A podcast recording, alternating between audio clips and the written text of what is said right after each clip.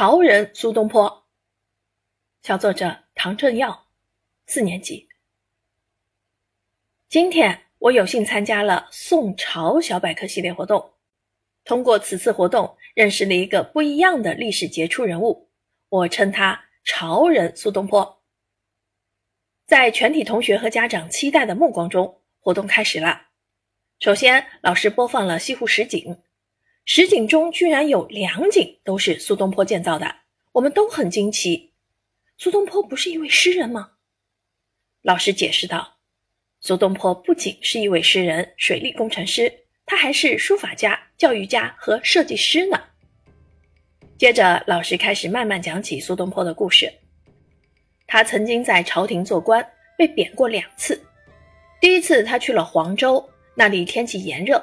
于是苏东坡自己设计了一款东坡帽，这款帽子受到了当地人的喜爱。第二次他去了海南，结果那里更热，于是他又制作了一款椰子帽，椰子帽也成了当地人遮阳必备品。不仅如此，他还建立了一所学校，亲自教授，更是培养出了海南历史上第一位进士和举人。任杭州知州时，有一次苏东坡泛舟西湖。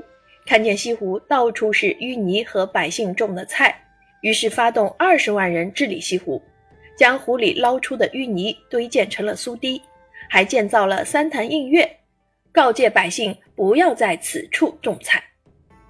苏东坡还会抽出时间练字，通过刻苦练习，竟写出了天下第三行书《寒食帖》。听着听着，我们都入了迷，仿佛遁入了苏东坡的世界。通过此次学习，让我更加了解这位多才多艺的潮人苏东坡。